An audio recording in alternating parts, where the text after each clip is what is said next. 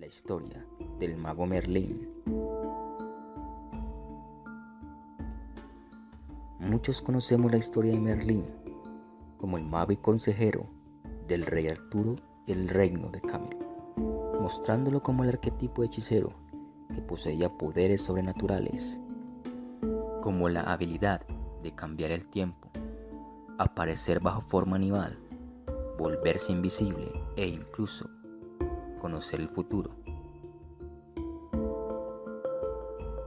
A través de las leyendas se le conoce como un hombre viejo y de una larga barba blanca, llevando consigo una enorme túnica. Estas descripciones son las que hace el poeta inglés Lord A. Tennyson en su obra titulada Idilios del Rey. Pero en las leyendas galesas se describe un mago muy diferente. Allí es un hombre mucho más joven y con una inteligencia y habilidades más superiores. En el siglo XII, el escritor galés Geoffrey de Monod, dedicado a la escritura y el estudio de libros antiguos, conoció la historia de un personaje llamado Mirdin, que era un vidente que realizó algunas profecías. Posteriormente fueron traducidas al latín. En su traducción, el nombre de Mirdin cambió a Mirlinus por su semejanza con la palabra francesa merde, mierda. Geoffrey escribió su libro y lo tituló Profecías de Merlín, escrito en el año 1135.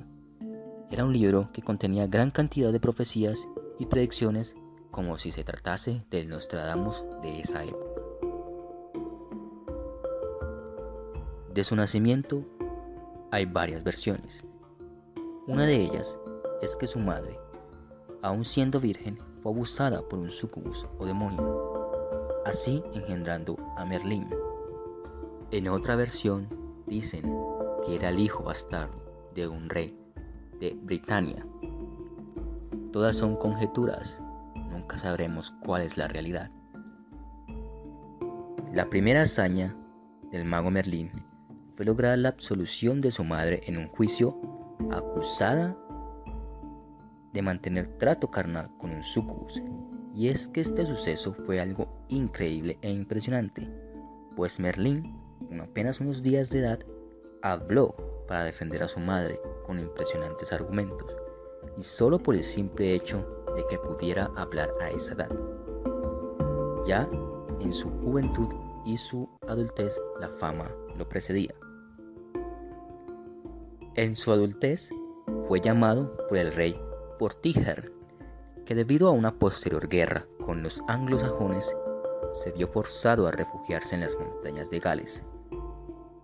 Allí él deseaba construir su nueva fortaleza, pero esa noche tras noche se derrumbaba, por lo que sus consejeros ordenaron que el muro fuera rociado con sangre de un hombre que no tuviese padre.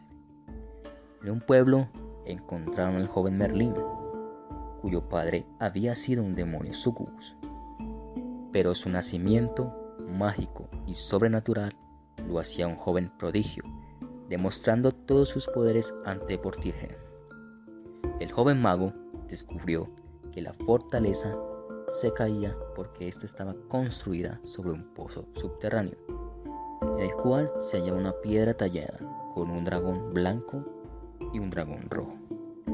Una vez drenado el pozo, estos dragones se enfrentaron entre sí, y al terminar la batalla, un poder profético se apoderó de Merlín, y allí procede la profecía con la que contaba el mago.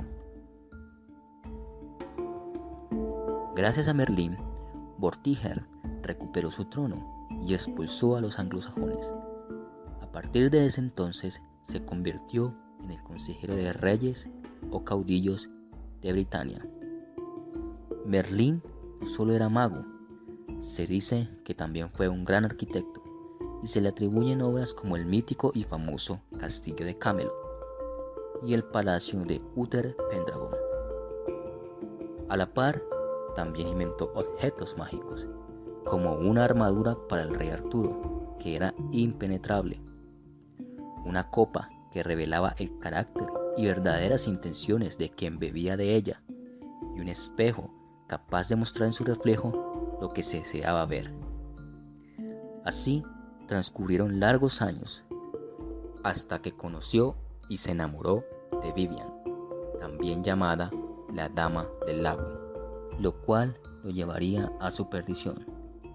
Cansada Vivian de su anciano amante y entonces maestro, una vez ella segura de que Merlín había enseñado todos sus secretos y misterios, lanzó un conjuro sobre él y lo dejó encerrado en un árbol de espinos por toda la eternidad. De hecho, existe un lugar en el bosque de Brelay de Brosilane donde se dice que está enterrado el cuerpo de Merlín en medio de un mar de robles. Otra versión es que conmovida y movida por su amor, lo escondió en un palacio bajo tierra donde solo ella podía visitarlo. Su inicio y su fin son un misterio y solo quedan las magníficas leyendas que han perdurado por el tiempo. ¿Realidad o ficción? Decidan ustedes.